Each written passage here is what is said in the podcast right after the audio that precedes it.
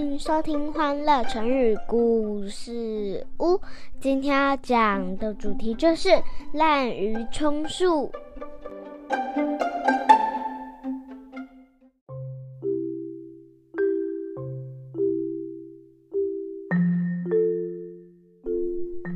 来来来，妈咪要开始说故事喽。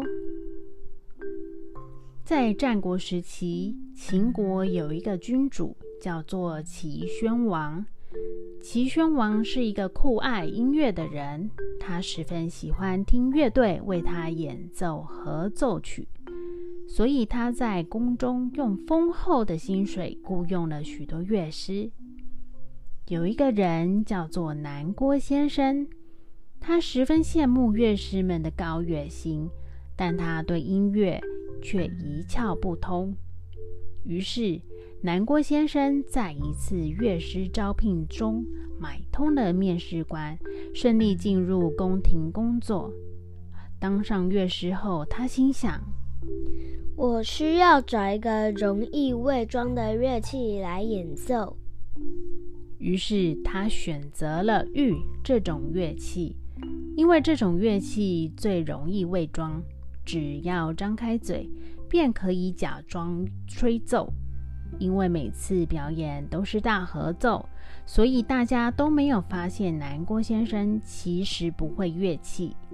当宣王过世后，继位的闵王不喜欢听合奏曲，他喜欢听单独演奏，所以他命令宫廷的乐师们说：“各位乐师们，从明天开始，你们一个一个轮流演奏乐曲给我听。”南郭先生听到这个消息，心里很害怕的想着：怎么办？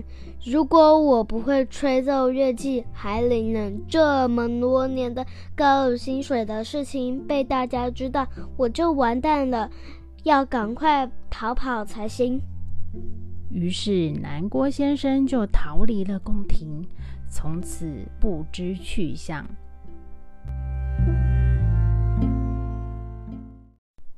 小朋友，滥竽充数就是用来比喻一个人没有真正的本事，但却假装自己很有才华。